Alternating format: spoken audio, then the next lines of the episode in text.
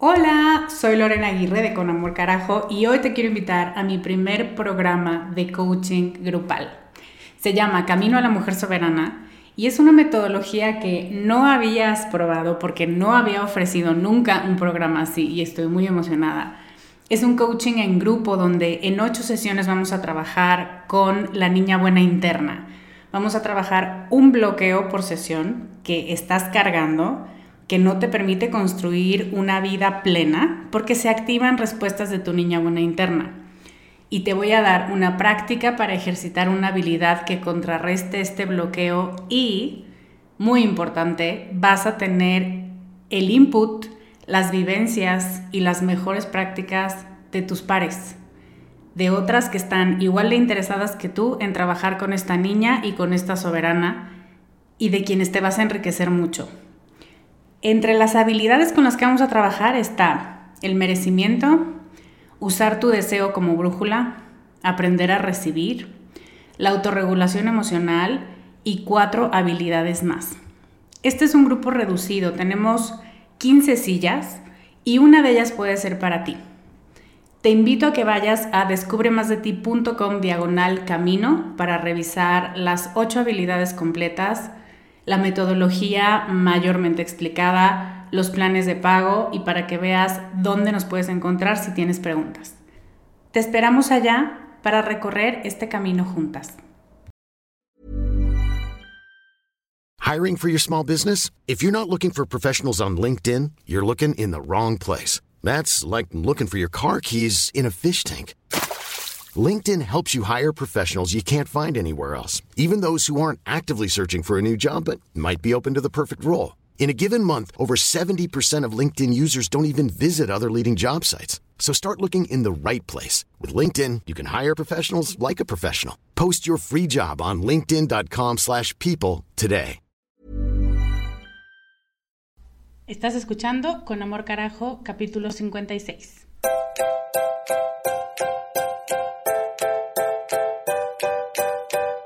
Bienvenida a Con Amor Carajo, el podcast para mujeres apasionadas donde hablamos de cómo educar tus emociones, tus ideas, tus prácticas espirituales y tus relaciones para que te atrevas a convertirte en más de ti, porque eso es lo que te hará vivir una vida más plena.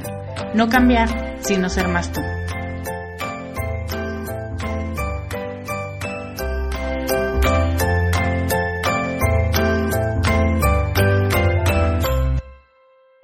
Hello, soy Lorena Aguirre, soy coach de vida y hoy es la primera vez, creo, mm, haciendo memoria no me puedo acordar si ya lo dije antes, pero hoy es la primera vez que me voy a definir como introvertida, aunque sea un big shock para ti. Y te invito a que te quedes si quieres saber por qué. Antes de entrar de lleno al capítulo o la lore de hoy, tengo un favor que pedirte y también tengo que decirte que te conviene porque eh, estoy haciendo muchas cositas, si te das cuenta. Estoy haciendo regalos que me gusta que tengas cada semana. Pero además acabo de hacer uno que tiene que ver con tu cumpleaños. Pero si no tengo tu cumpleaños, si no tengo el dato, pues entonces no te va a poder llegar. Así que te voy a pedir que llenes tus datos completos de, bueno, primero tienes que estar inscrita en la lista de Descubre, que si no te acuerdas te recuerdo el link es descubremasdeti.com diagonal lista y tienes que llenar ahí todos los datos. No es necesario que te vuelvas a inscribir si ya estás inscrita. Si te llegan mis podcasts a tu mail todos los viernes, quiere decir que eres parte de la lista. Y quiere decir que tengo tus datos, pero podrías checar si tengo tu dato de cumpleaños porque probablemente no lo tenga. Entonces, te dejé un tutorial, te hice un mini tutorial de un minuto y medio creo, donde te enseño en la pantalla cómo puedes meter los datos que hacen falta en tu configuración de la lista de correo. ¿Ok? Entonces, bueno, te invito a que lo hagas porque de verdad quiero que los regalos que hago te lleguen. Y el de cumpleaños solamente se dispara cuando tienes una fecha de cumpleaños, evidentemente. ¿no?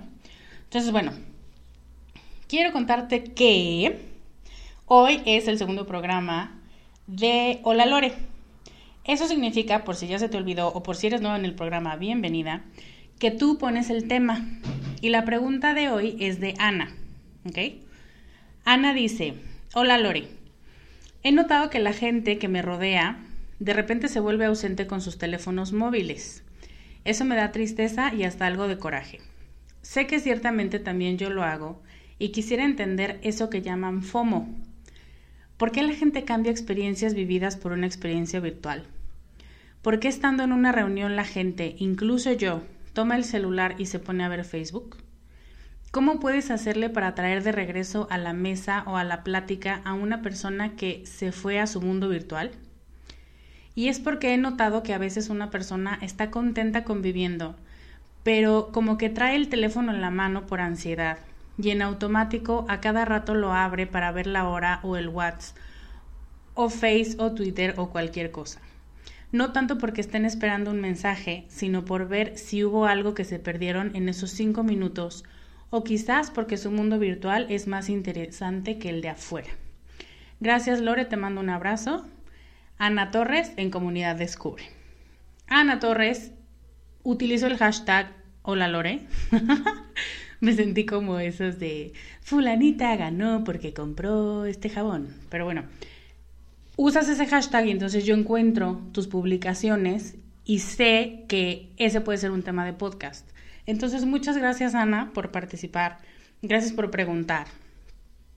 Tu pregunta me encanta porque me da la oportunidad de hablar de un tema que creo que a todas nos afecta, que como tú lo hemos notado, y que también como tú podemos confesarnos y no podríamos aventar la primera piedra porque hemos sido culpables de cometer ese acto de hago como que te escucho, pero si suena mi teléfono o vibra mi teléfono, vas a perder mi atención seguro. Hoy vamos a hablar, gracias a la pregunta de Ana, de un fenómeno que se llama FOMO, de la obsesión con las redes sociales y por supuesto de los componentes emocionales que subyacen a esta adicción que la gente, algunos especialistas llaman adicción.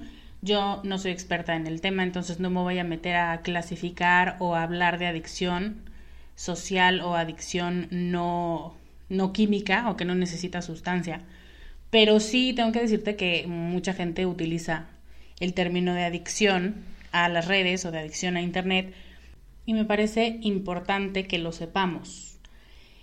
Eh, las recomendaciones de este podcast son tantas que se me ocurrió que en lugar de decírtelas, te las iba a convertir en el regalo de hoy.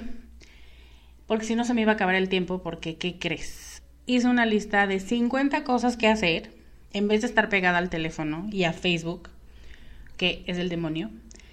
Y espero que te gusten. Las vas a encontrar en descubremasdetip.com diagonal 56 o si estás suscrita a mi lista, como bien te dije al principio de este podcast, te va a llegar directamente un link a tu inbox. ¿Ok? Una vez dicho lo anterior y una vez que leímos la pregunta de Ana, vamos a empezar. ¿Qué es FOMO? Ya es la tercera vez que lo digo. Y si no sabes, si eres curiosa, seguramente estás preguntándote qué carajo quiere decir eso. Bueno, pues es el acrónimo de Fear of Missing Out o el miedo a perderse de algo. Si no te suena de nada, es un término que se puso de moda hace ya algunos años y que la gente sigue utilizando, pero que empezamos a utilizar mal. Ana en particular, porque tú hiciste la pregunta, pero todas en general, por si en algún momento lo escucharon en algún momento se definieron así. Em, voy a hablar un poco de FOMO porque, porque Ana lo preguntó, pero no tanto porque no creo que el FOMO sea la causa principal de la desconexión de persona a persona. Entonces resulta que cuando alguien tiene miedo a perderse algo, se preocupa porque otros puedan estar disfrutando de alguna experiencia, la que sea, sin ellos.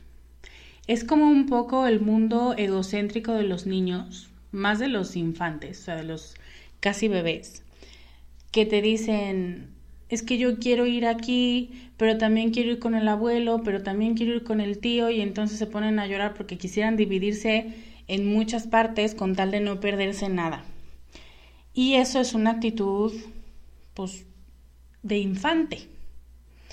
Piensan que el modo de estar en todo, bueno, los adultos evidentemente, piensan que el modo de estar en todo es estar enchufados al teléfono.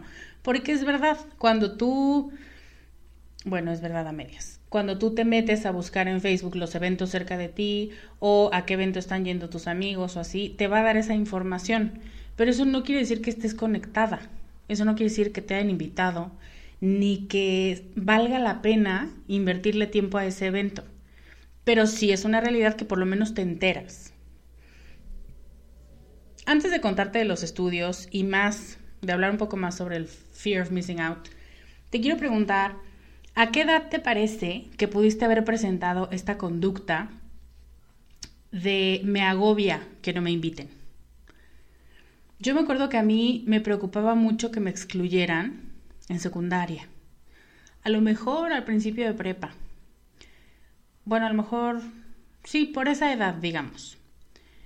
A lo mejor en primaria te duele un poco, pero de pronto alguien te distrae y, no te pega tanto. Pero como en secundaria y prepa te está terminando de, conformar tu personalidad ya un poco más madura, no adulta todavía, pero ya más madura, te importa mucho quién te rodea y te importa mucho quién te invita y quién no te invita y quién es mala contigo y quién es grosera contigo y quién le dice a quién que no te hable. Y es cuando somos más crueles.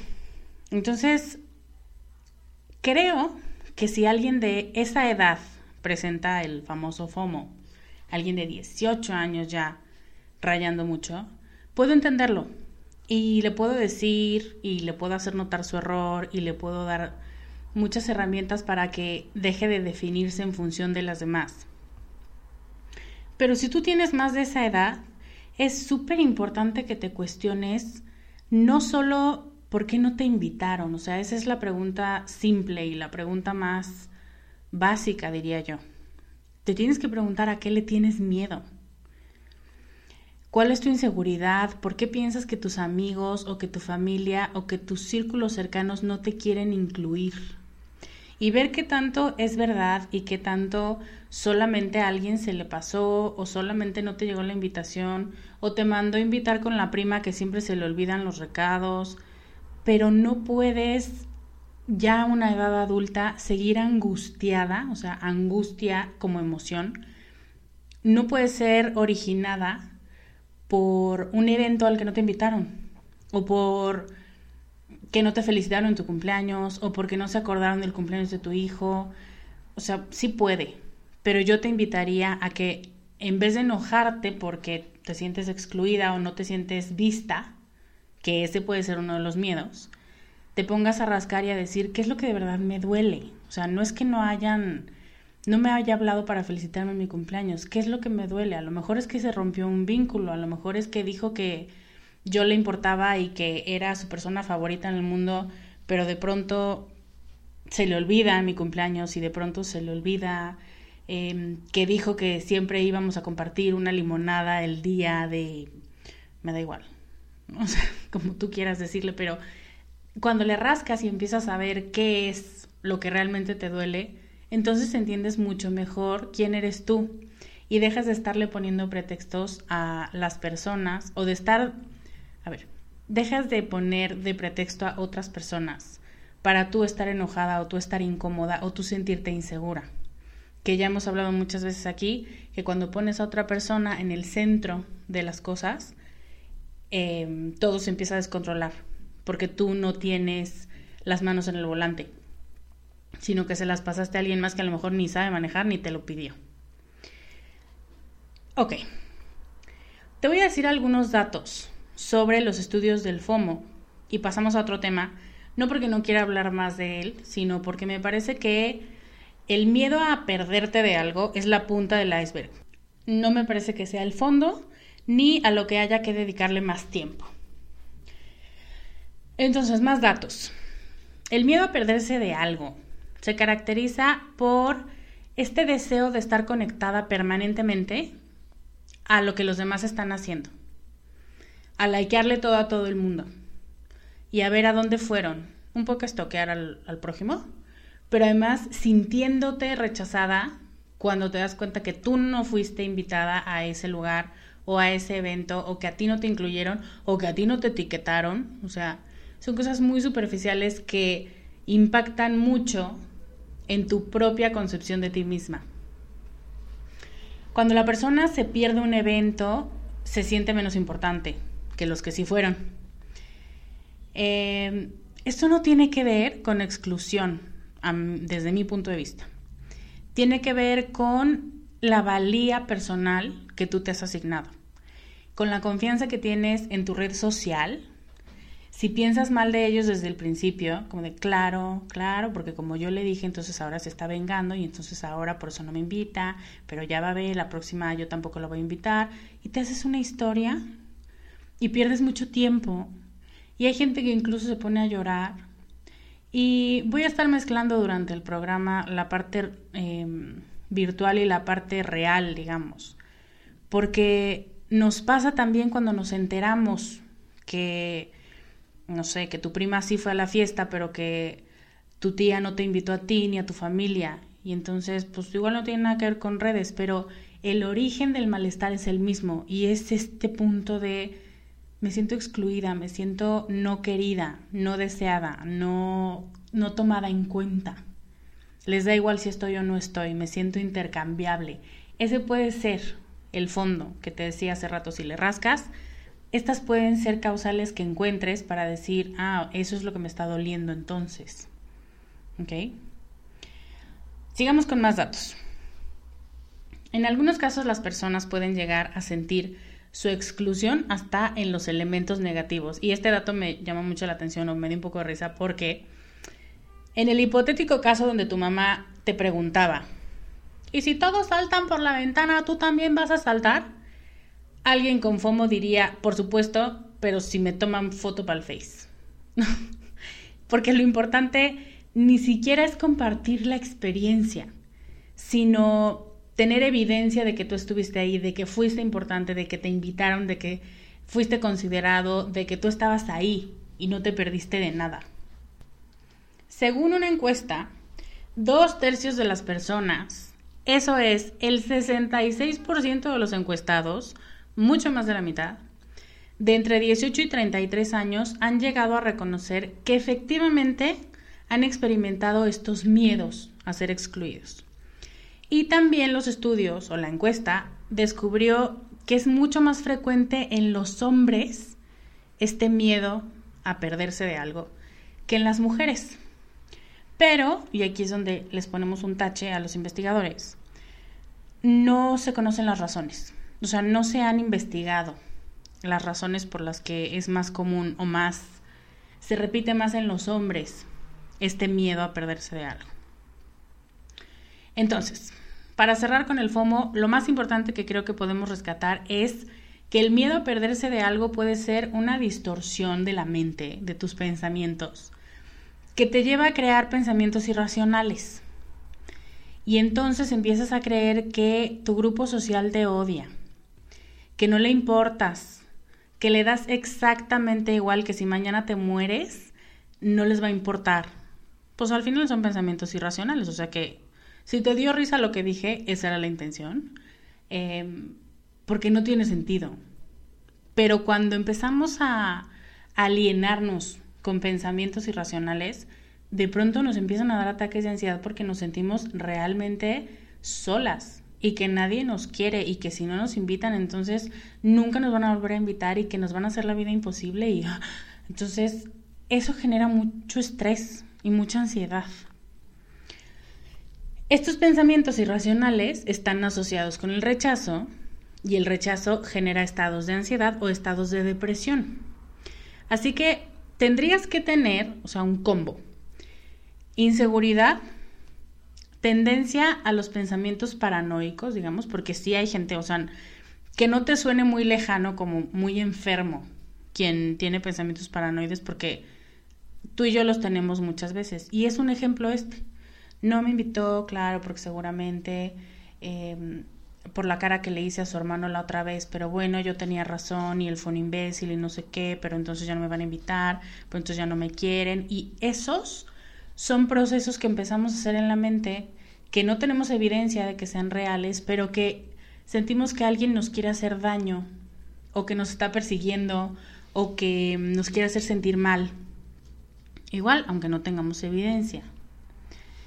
y tendrías que tener ese tipo de pensamientos y además em, ser propensa a la ansiedad, a la depresión. Todo este combo es el necesario para que un tema como el FOMO, que digamos que es el peor, el menor de los males, la superficie, te perjudicara gravemente. O sea que realmente no es un tema con mucha trascendencia para lo que nosotras estamos queriendo encontrar, que es lo que preguntaba Ana. ¿Por qué la gente cambia experiencias vividas por una experiencia virtual? Y creo que esa pregunta nos la hacemos todas. Y no pretendo dar, me encantó cuando vino Jess Vázquez que me dijo, porque para consejos el tío Gamboín.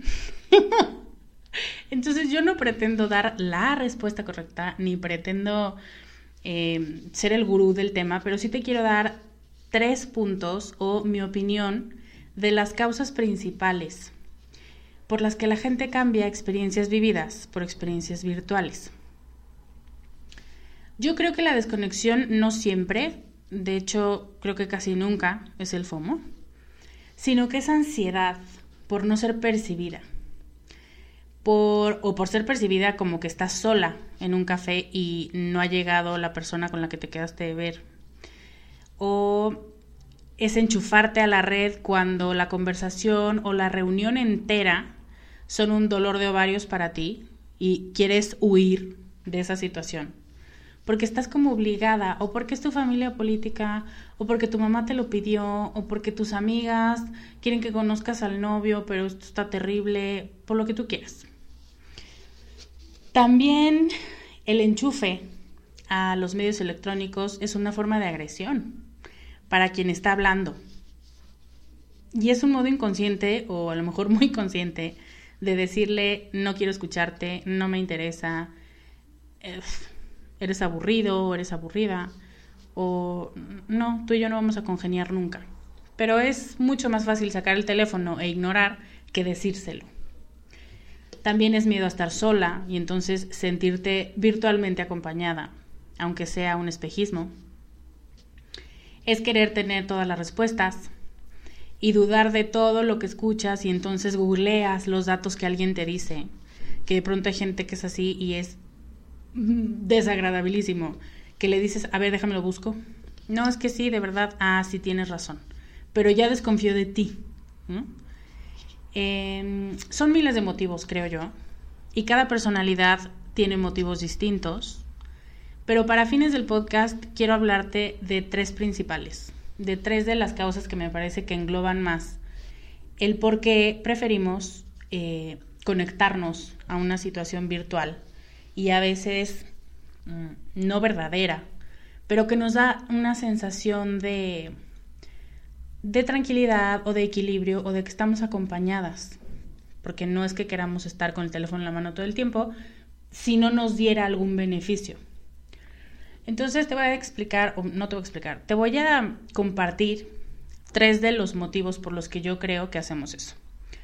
El primero, y me parece el más filosófico, el más grave y el más importante, que si algo te vas a llevar de este podcast hoy, tiene que ser este primer punto, es la desensibilización que hemos tenido ante la presencia del otro. Ahora, es tan simple ponerte al corriente con alguien a través de un mensaje o a través de una llamada o un WhatsApp o el Face o un tweet que ya no te agobia. O sea, ¿tú te acuerdas en las películas de de hace 50 años? Pues sí, yo creo que ni siquiera 50, pero bueno, que la gente tenía que escribir cartas y que la gente tenía que organizar bailes o reuniones para poderse ver. Y entonces era una delicia y la gente ya estaba esperando el momento de la reunión porque entonces iba a tener la oportunidad de poder ver, o sea, piensa ahorita, por ejemplo, eso no fue hace 50 años, pero piensa en orgullo y prejuicio, que la protagonista está esperando el próximo baile para poder volver a ver al galán y eso hacía que cuando lo vieras te diera más emoción, que lo disfrutaras más y que buscaras exprimir el momento, que no se acabara la noche, que... Mm, ¿Me explico? O sea, que, que la situación realmente se viviera al 100%, estuviera presente todo tu ser en, ese, en esa reunión. Y ahora, por lo que te digo, que estás a un tuit de distancia, ya no te agobia por tener que exprimir la noche o a la persona, porque pues si no le preguntaste algo durante las cuatro horas que lo tuviste enfrente, pues le puedes mandar un WhatsApp y preguntar, ah, por cierto, no te pregunté, entonces, ¿qué onda con esto? Y ya. Los jóvenes ahora, siempre que digo los jóvenes me siento súper roca, pero bueno, ahora lo que quieren es conseguir el WhatsApp de la galana. Aunque no le hablen a la niña durante toda la fiesta, se aseguran que si tienen el WhatsApp, pueden tenerla al alcance de su mano literal si consiguen, aunque sea su Facebook. Y eso explica por qué no nos preocupe desconectarnos de una experiencia real, o como yo la, la llamo tridimensional, por una virtual. Porque sabes que si algo se te olvida, o que si no estás 100% presente, pues siempre puedes mandar una nota de voz o mandar un mensaje y que te van a responder, entonces no te vas a quedar con la duda, vas a hacer presencia, todo bien. Hey, I'm Ryan Reynolds. At Mint Mobile, we like to do the opposite of what Big Wireless does. They charge you a lot, we charge you a little. So naturally, when they announced they'd be raising their prices due to inflation, we decided to deflate our prices due to not hating you. That's right. We're cutting the price of Mint Unlimited from $30 a month to just $15 a month. Give it a try at mintmobile.com slash switch. $45 upfront for three months plus taxes and fees. Promote for new customers for limited time. Unlimited more than 40 gigabytes per month. Slows. Full terms at mintmobile.com. Esa es la explicación simplista de las cosas.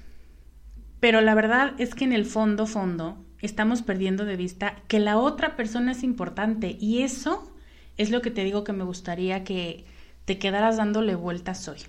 O es a lo que te invito a seguirle rascando. Se nos olvida que su tiempo es importante y que el hecho de estar conviviendo en el mismo tiempo y en el mismo espacio es un regalo. Que yo te diga, sí, voy a ir a cenar contigo y voy a pasar dos horas de mi vida contigo.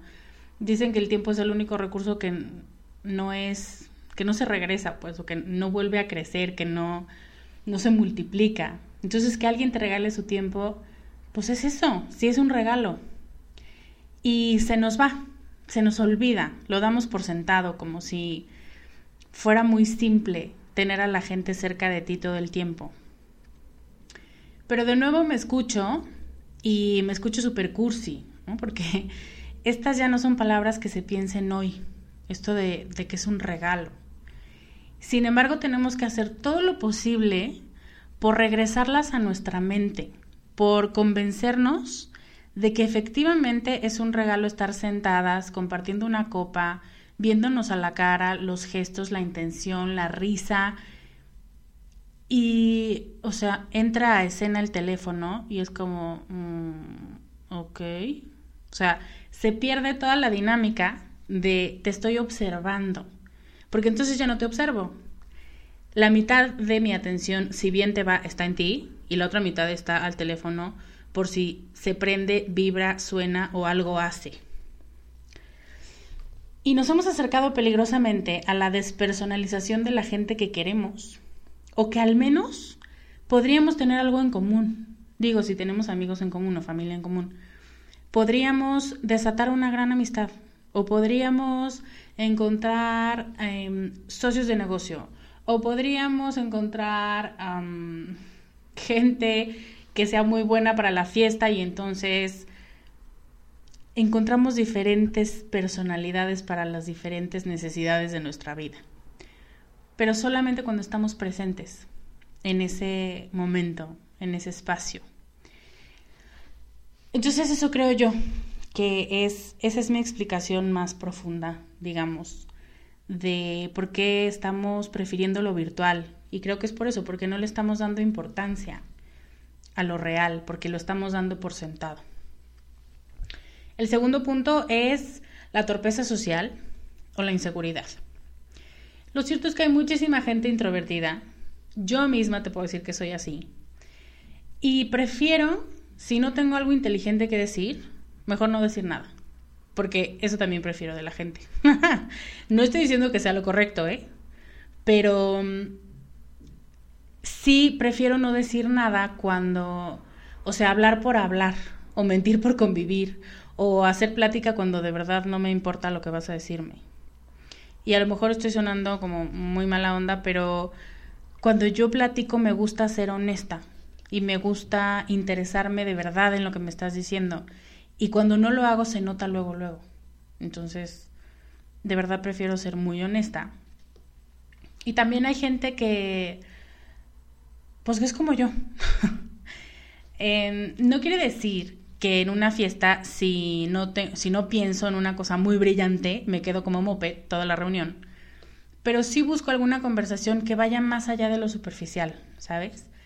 Que me mueva, que me interese, que me motive, que diga, ay, qué interesante, cuéntame, recomiéndame, dime, em, o yo te cuento, o yo te recomiendo, pero que haya un intercambio de intereses, de voy a, voy a respetar tu tiempo y no lo voy a desperdiciar hablando de, pues hablando de, ¿no?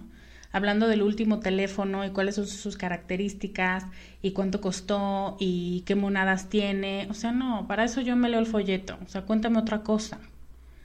Entonces, si no encuentro eso, sí soy el moped que dije que no iba a ser.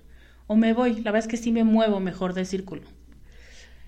Pero hay muchos tipos de torpeza, o sea, a ese tipo de torpeza me refiero yo, que la gente no sabe lo que estoy pensando, lo único que a lo mejor piensan es como, ahí está que por qué no habla, Y a eso me refiero con torpeza social. Y hay muchos tipos de torpeza. Hay quien no se siente cómoda en un grupo grande de personas y entonces prefiere no ir o no hablar o poner jeta todo el tiempo. Hay quien está enojada con un par de miembros de la familia que están en la fiesta o con una amiga que está en la fiesta y que no sabía que iba a ir. Y entonces prefieren sacrificar toda su experiencia o todo el evento con tal de no interactuar con esas personas. También hay quien cada que abre la boca se siente no quiere decir que lo sea, pero esa es la percepción, se siente súper tonta, que no tiene nada inteligente que decir, o nada chistoso, o nada agradable. Y todas estas situaciones generan ansiedad, porque la historia que nos contamos es, soy súper torpe, la gente se siente súper incómoda en mi presencia y yo también, entonces mejor me debí quedar en mi casa viendo Netflix con el teléfono likeando las fotos de esta fiesta. Digo, bueno, ya, me estoy yendo muy al extremo, pero tú me entiendes. El punto es que te va alejando esta torpeza social y si no lo practicas, o sea, si no practicas el sentirte incómoda, pues nunca la vas a superar y te vas a seguir sintiendo torpe cada vez que estés en una situación en la que necesites estar presente. Yo te cuento de mí, si no surge esta situación o este comentario mm, que a mí me gusta seguir en una conversación, yo lo genero. A lo mejor me muevo de círculo y voy con otras personas, pero sí busco aprovechar la experiencia porque digo, ya estoy aquí, no puedo quedarme callada todo el tiempo. No puedo esperar que la gente también comparta lo que hay en su corazón nada más porque yo tengo cara de buena gente. Entonces, bueno, esa es la segunda explicación que yo le doy a esta desconexión. Y es que es torpeza, no es que no quieras conectar, es que sientes que no sabes cómo. Y para eso hay soluciones. La primera es aviéntate al ruedo, porque nunca vas a dejar de ser torpe si no lo practicas y lo practicas y lo practicas y cada vez te importa menos si la cagas o no, o si te sientes incómoda o no. ¿Ok? Y finalmente, creo que otra causa muy importante es, y voy a generalizar mucho, la ansiedad. Creo que este es el paraguas que involucra más elementos que nos meten en el ciclo de la adicción a las redes, digamos, de no querer dejar de verlas. Y creo que hay tres tipos de ansiedades que a lo mejor no solamente dentro de Internet y dentro de las redes, sino en general, nos desconectan o nos fuerzan a desconectar. Una es la ansiedad de no estar tan bien como los demás. Una de las cosas que más hacemos cuando vemos redes sociales es, mal hecho, comparar nuestras vidas con las de los otros. Aunque sabemos que la comparación es inequitativa, que no lleva nada y que la gente selecciona las mejores fotos, porque nadie quiere ver tus fotos de cuando te acabas de pelear con tu novio y tienes los ojos hinchados. Aún así, seguimos haciendo comparaciones en las que siempre vamos a perder, porque queremos saber, o sea, queremos, somos curiosas y también queremos tener un parámetro de comparación, pero nos seguimos engañando porque no hay una explicación, no hay una comparación real de tu peor momento con las fotos que la gente sube, porque lo que quieres es recordar buenos momentos. Y de pronto comparamos cuando nos sentimos mal, solas, enojadas, y vemos puras fotos de bebés sonriendo y de, ay, mi vida está perfecta, ay, sí, otra vez, ya estoy comprometida, ya no sé qué, y tú eres miserable y es como, no, esto está terrible. Entonces eso te empieza a generar ansiedad porque sientes no solo que te están excluyendo, o sea, más bien, no que te están excluyendo de un ambiente social, sino que tú misma no estás trepada en el tren que la gente está avanzando y tú no, que la gente está siendo feliz y tú no. Entonces es esta sensación de que te estás quedando atrás. Y eso es, no me puedes decir que no, una de las cosas que más ansiedad nos generan y que se alimentan de las redes. Otro tipo de ansiedad es el miedo a que nos lastimen y que después no nos podamos levantar. Yo prefiero tener una experiencia virtual porque allí tengo la confianza de que nadie me va a lastimar o por lo menos de que no les voy a mostrar que me lastimaron, ¿no? Nadie va a ver mi cara, nadie va a ver mi reacción de dolor y las redes, internet, ¿por qué crees que los dating sites o estos sitios de citas han, han sido el boom los últimos 10 años? Porque nos dan una red de seguridad, a lo mejor falsa, a lo mejor espejismo, pero al menos así la percibimos. Es un poco de miedo a salir, a que me lastimes, a mm, mostrarme como soy y que me rechaces, a arriesgarme y pensar que yo no soy tan fuerte para aguantar un rechazo o una palabra desagradable o que no te guste. Eso nos da muchísimo, nos pega muchísimo sobre todo a las mujeres. El ser rechazadas. Y el tercer punto, la tercera ansiedad, digamos, es la ansiedad de no ser incluida.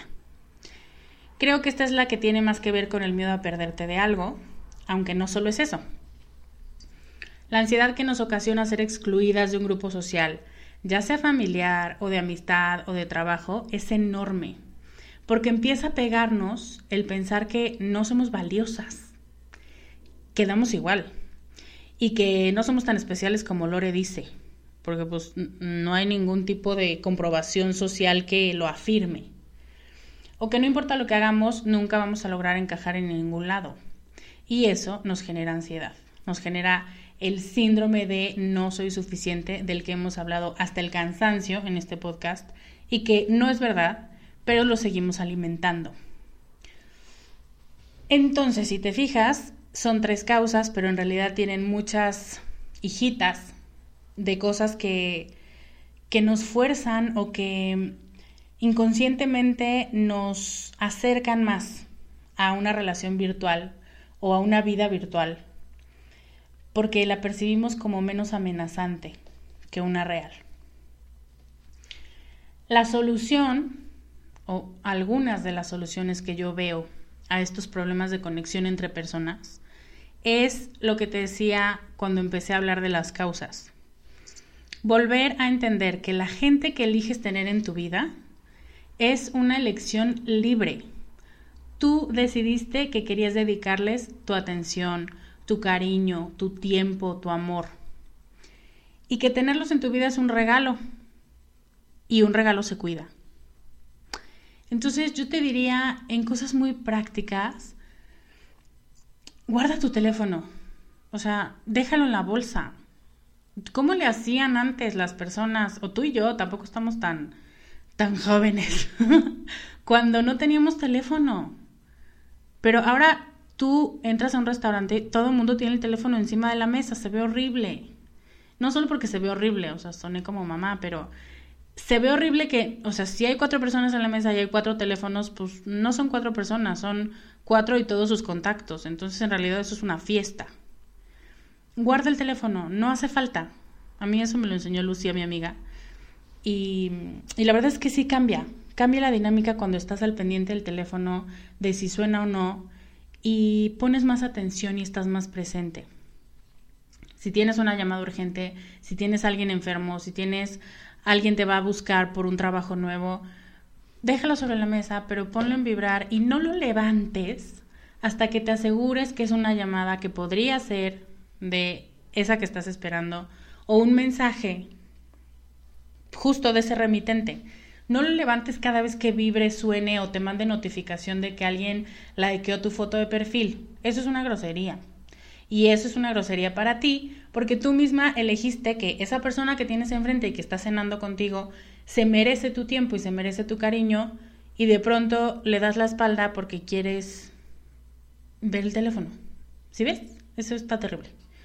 Y está terrible porque es una falta de honestidad contigo. No solamente es una grosería, Dios nos guarde con la, con la persona que está enfrente, sino es una falta de honestidad contigo que elegiste tener a esa persona en tu vida y al elegirla prometiste que iba a ser importante.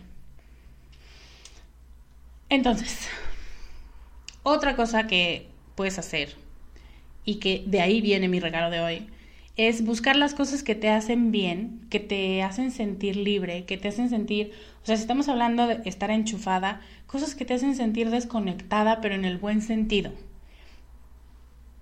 Encontrar esas cosas y hacerlas más.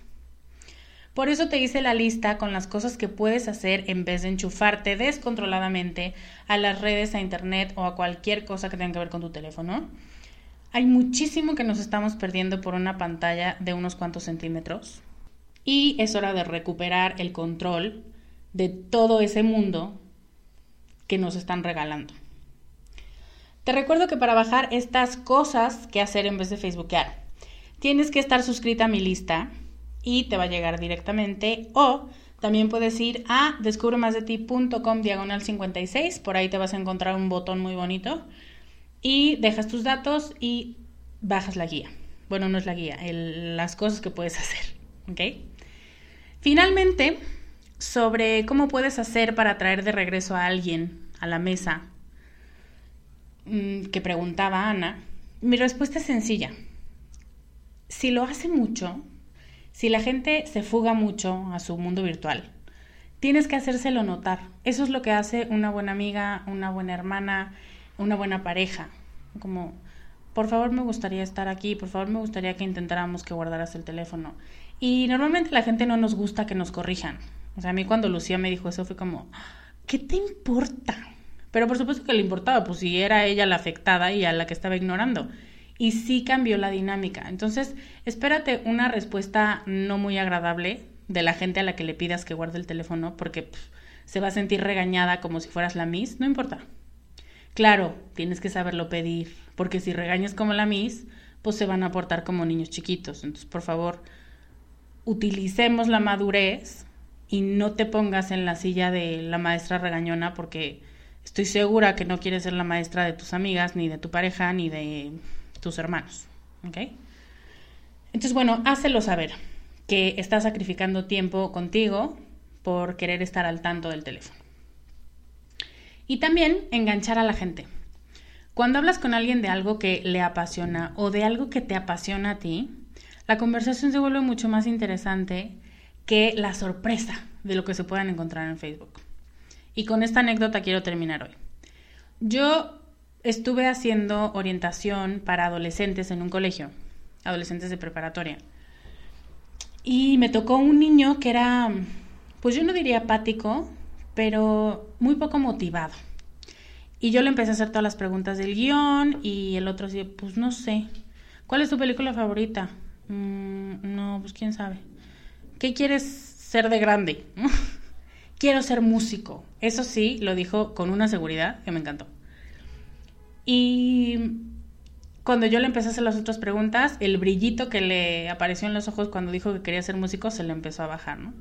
Y dije, chin, chin, lo estoy perdiendo. Y entonces de pronto, una pregunta que no estaba en el guion, y le dije, si tu vida fuera una canción, ¿cuál sería? Tú no sabes el brinco que dio del asiento. Híjole, esa sí está difícil. Híjole, ahora sí me pusiste a pensar. Y toda su actitud cambió. Y solamente fue una pregunta que le despertó algo que le apasionaba. Si tú realmente conoces a la gente que tienes enfrente, que me imagino que sí, porque tú los escogiste, eh, puedes sacar el tema de algo que apasione. Y entonces tú mover la conversación hacia algo profundo y hacia algo que haga que conecten. Entonces, esa es una de las recomendaciones que yo te doy, que a mí me ha funcionado y que puede hacer que la gente regrese a la mesa contigo. ¿Ok? Ahora quiero saber qué opinas. Me gustaría saber mm, de las ansiedades que te mencioné, cuál es la tuya. Si te encuentras en alguna de esas, no me digas, ay, mi primo tiene esa seguro. No, dime de ti. Se trata de un autoanálisis. ¿Qué vas a cambiar? ¿Qué te vas a proponer para volver a humanizar a la gente que está a tu lado? Em, ¿Qué vas a hacer para recordarles y recordarte que es más importante lo que ellos te quieran compartir y que les vas a dar el espacio que, que necesitan y que te comprometiste a darles? Entonces, eso, cuéntamelo en los comentarios en descubremasdeti.com, diagonal 56. Antes de despedirme, te quiero recordar que si quieres recibir más regalos, sobre todo el de cumpleaños, necesito tener tus datos actualizados. Entonces, te dejo en la página el tutorial, ese, el videíto chiquitito, y te pido que llenes los datos si no están completos o si no están correctos. ¿Ok?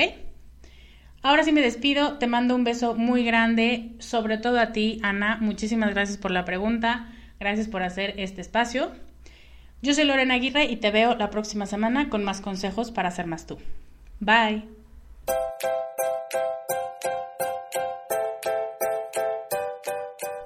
Este podcast, sus notas, regalos y links viven virtualmente en mi página www.descubremasdeti.com.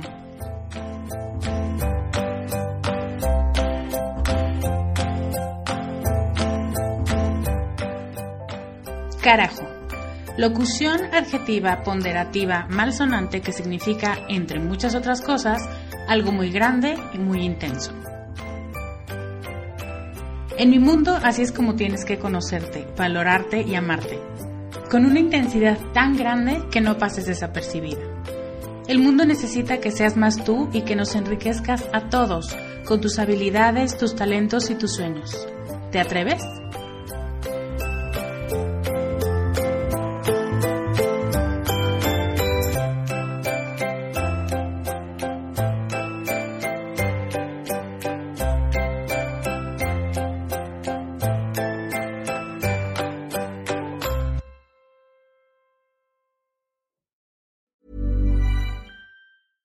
A lot can happen in the next three years. Like a chatbot may be your new best friend.